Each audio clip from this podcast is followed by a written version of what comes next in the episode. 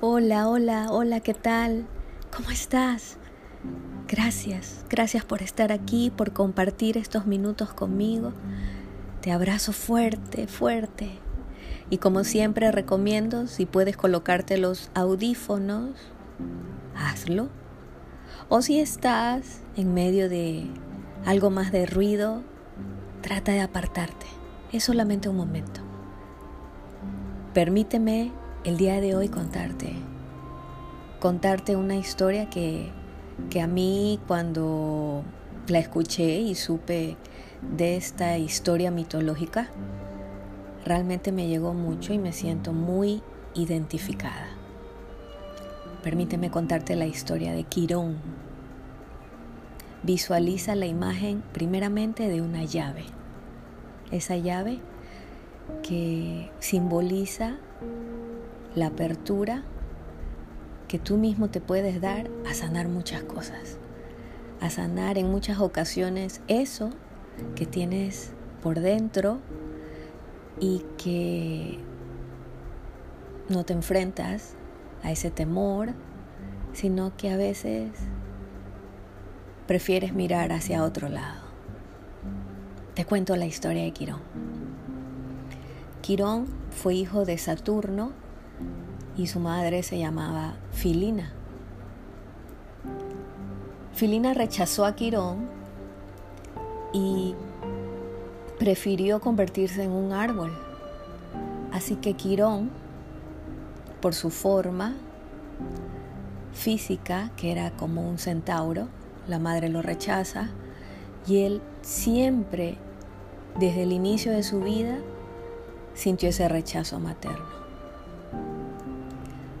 Pero Quirón es educado por los dioses y se vuelve increíblemente sabio, con grandes dotes de curación. La figura de él, a pesar de que su madre lo había rechazado, pero recibió el cuidado y el apoyo de los dioses, representa al maestro generoso, que comparte sus conocimientos con los discípulos. Un día, Heracles hiere a Quirón con una espada bañada en el veneno de la hidra. Quirón, por ser un semidios, no puede morir. Así que decide apartarse y ocultarse en una cueva. Y se da cuenta que él no puede sanar por más que tenga los conocimientos necesarios, no puede sanar y no lo puede entender. ¿Por qué no puede él sanarse a sí mismo?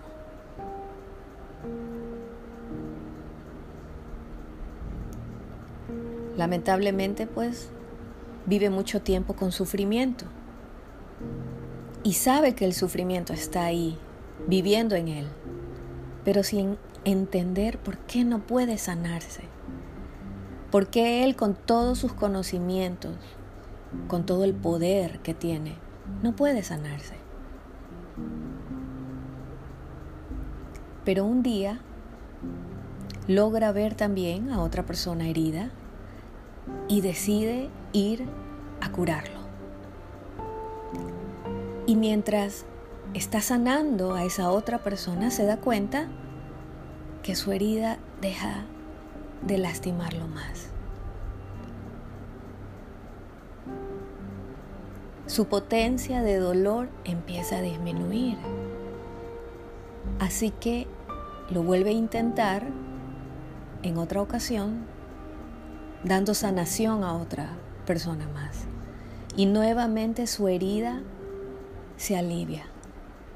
Con cada acto de sanación que tiene hacia los demás, él está sanando.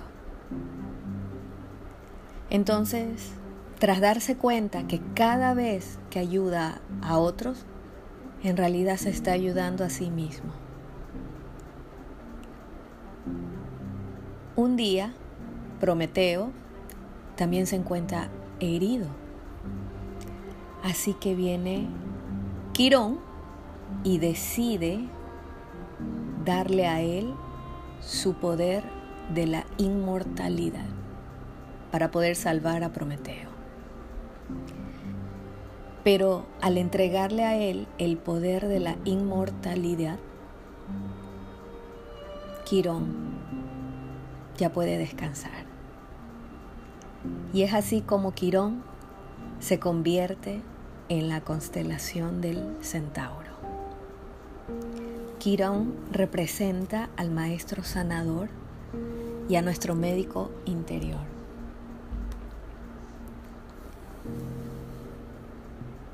También se lo conoce como el símbolo del sanador herido. ¿Qué representa Quirón o qué podría llegar a, representar Quirón en nuestras vidas? Vamos, en muchas ocasiones no queremos admitir que cuando alguien supuestamente nos ha herido, es porque ya teníamos algo que sanar ahí y no nos habíamos percatado de eso. ¿Por qué permitimos que los actos de los demás nos lastimen? ¿Qué es lo que yo tengo que sanar en mí para poder sentir alivio? Es aquel lugar de nuestro ser que duele, y que aprende para sanarse a sí mismo y a los demás. Y aquí viene algo que me encanta de esta historia. El poder de la sanación en muchas ocasiones es compartiendo y ayudando a sanar a los demás. Porque al hablar con otra persona, al escuchar a otra persona con sus con sus desafíos, con sus pruebas. ¿En cuántas ocasiones nos hemos visto en el papel de sanadores? Y al conversar con esas personas y hablarles de corazón y escucharlos honestamente, sinceramente sus historias, podemos llegar a decir la frase o la palabra clave que necesita esa persona escuchar para encontrar solución a su conflicto. ¿Por qué nosotros, cuando se trata de nosotros, en muchas ocasiones rechazamos y no queremos ver ese dolor y no nos damos la oportunidad de escucharnos a nosotros mismos y ser honestos y sinceros completamente con nuestro amor, nuestro amor propio y empezar a la búsqueda de nuestra propia sanación. Quirón nos muestra ¿Qué es lo que debemos sanar para poder volvernos maestros de ese obstáculo y así trascenderlo para luego utilizar ese conocimiento para ayudar a otros? ¿Qué acto estás haciendo en el que te estás dando la oportunidad de sanar? Es un proceso del descubrimiento personal. Es aprendiendo a confiar en nuestro maestro interior. Dentro de nosotros está la verdad. ¿Por qué permitimos seguir en muchas ocasiones en situaciones que nos lastiman? Y no nos damos la oportunidad de sanar en el momento que cortamos con ese patrón, con ese conflicto, con esa estructura que nos hemos hecho en nuestra mente. Vamos, si estás escuchando esto, era porque quizás la historia de Quirón, al verte reflejado en cómo fue el proceso de él de sanar, de compartir, y no solamente pensar en él, sino también en los demás, logró encontrar la respuesta a su dolor ¿Qué es lo que tienes en este momento que sanar en tu interior? En nosotros está la capacidad de encontrar soluciones reales, reales que se identifican con resultados coherentes y tangibles en situaciones del diario vivir, de nuestro trabajo, de mirarnos al espejo y no hablarnos con palabras de amor. ¿Por qué no puedo lograr este proyecto? ¿Por qué no me atrevo a hablarle a esta persona? ¿Por qué me miro al espejo y no me gusta? Todo son procesos de sanación que requieren de nuestro maestro y lo tenemos dentro de nosotros. Siempre digo que la grandeza está en nuestra alma, en nuestro corazón. Y somos nosotros mismos en ocasiones que no nos permitimos ver y a emerger ese ser maravilloso que somos. Porque nos hemos creído en muchas ocasiones lo que los demás nos han dicho. Hazte estas preguntas si te estoy llevando un poco a reflexionar acerca de ese detalle que lo tienes y que no has podido encontrarle una respuesta. ¿Por qué, es, ¿Por qué me permito que me traten así? ¿O por qué yo mismo me permito tratarme así, sin amor? ¿Cómo puedo pedir a los demás o a alguien más, a mi pareja, que me dé amor si yo no me lo estoy dando. Hazte estas preguntas. ¿Dónde me siento herido? ¿Dónde estoy? ¿Hacia dónde tengo que ver para poder encontrar esa herida? ¿De qué manera estoy hiriendo a los demás? ¿Y por qué permito que ellos me hieran a mí? Y en el momento que sepas y reconozcas esa respuesta, ¿cómo puedes transformar ese dolor? Toda esta historia de Quirón, les comento, o te comento,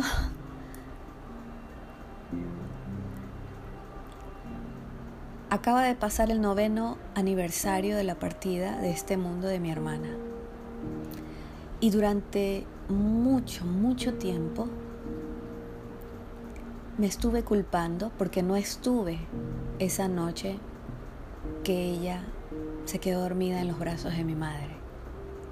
No estuve, estuve fuera del país. Y durante muchos años yo la acompañé, la acompañé, ella tenía parálisis cerebral y en todos sus momentos yo la acompañé y en realidad nos acompañábamos. Tuvimos una vida de hermana muy, muy normal, se podría llegar a decir, a pesar de que nunca ella caminó, nunca ella habló, pero con ella aprendí que no hacen falta las palabras para escuchar a la otra persona, porque hay un lenguaje y lo sé fervientemente gracias a ella. Existen las palabras a través del corazón, del amor, de los ojos. Pero me culpaba porque no estuve esa noche. Y por más que las cosas se dieron de esa manera para que yo no estuviera y que muchos me hablaron y me dijeron pues que no dependía de mí, que no había manera de que yo supiera lo que iba a pasar, obviamente estaba ese dolor ahí. Había ese dolor, esa falta de apoyo, de tomar su mano o inclusive abrazar a mi madre esa, esa noche. Era un dolor que siempre estaba ahí, ¿sí? El dolor es inevitable, pero el sufrimiento no. Así que tomé la decisión de no tomar una vida llena de sufrimiento, aceptar el dolor, abrazarlo y reconocerlo. Por distintas actividades que realizo he tenido la oportunidad de seguir compartiendo con otros niños con parálisis cerebral. Sin saberlo desde hace más de 15 años atrás. Y es ahí donde me pude dar cuenta que al dar un poco de alivio o de acompañar a esas personas, a esas familias, a esas otras madres, a esos otros niños, me estoy sanando. Y sobre todo al reconocer el dolor y la pérdida. Hoy puedo decir, al noveno aniversario de su, de su partida, que abrí la ventana y dejé que entrara la luz. Porque la única manera de hacer desaparecer la oscuridad es permitiendo que ingrese luz. Y la mañana fue diferente. Esa mañana del 19 de junio fue diferente. Entró luz a la ventana y una sensación de amor y gratitud enormemente. Ese es mi proceso de dolor, en donde lo reconocí y me di cuenta que ahí estaba. A veces no queremos hablar de dolor por no ser dramáticos, pero el dolor es parte de la vida para poder reconocer la alegría. ¿Cuál es ese dolor? ¿Qué es lo que no te permite fluir y emerger como deberías hacerlo? Vamos, hay algo. Si hay un patrón repetitivo, hay algo. Si hoy no te permite sonreír honestamente contigo mismo al verte al espejo, hay algo. Abraza el dolor, reconócelo. El simple hecho de reconocerlo y aceptarlo, ya estás dando un paso súper, súper grande a la sanación. Compártelo. Yo lo estoy compartiendo hoy contigo, mi proceso. Y te agradezco enormemente que estés aquí, escuchándome y prestando atención a lo que te estoy conversando. Sé ese, sanador contigo mismo y al momento de sanar estoy segura que vas a poder compartir muchos procesos de amor hacia las personas que te rodean. Cada episodio para mí es una oportunidad de amor, de compañía y sobre todo gratitud por todos, todos ustedes. Por ti, que me estás escuchando. Por ti, por ti, por ti. Gracias. Por estar aquí. Gracias por haberme escuchado. Lo valoro muchísimo, mucho, mucho, mucho. Y te abrazo. Nos vemos en un siguiente capítulo. Si crees que alguien debería escuchar la historia de Quirón, compártelo. Gracias.